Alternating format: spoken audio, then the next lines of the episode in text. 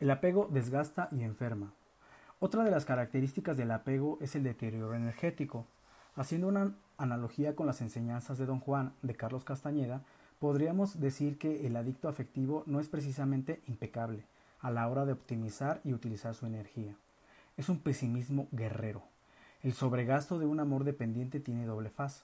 Por un lado, el sujeto apegado hace un despliegue impresionante de recursos para retener su fuente de gratificación.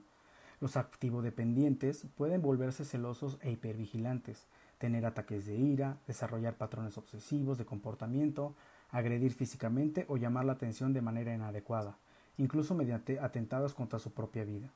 Los pasivo-dependientes tienden a ser sumisos, dóciles y extremadamente obedientes para intentar ser agradables y evitar el abandono.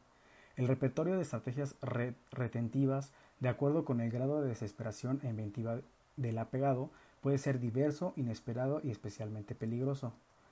La segunda forma de despilfarro energético no es por exceso, sino por defecto.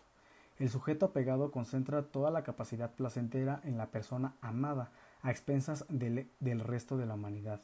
Con el tiempo, esta exclusividad se va convirtiendo en fanatismo y devoción. Mi pareja lo es todo. El goce de la vida se reduce a una mínima expresión, la del otro.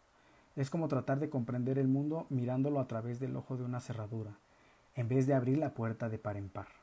Quizás el refrán tenga razón, no es bueno poner todos los huevos en la misma canasta. Definitivamente hay que repartirlos.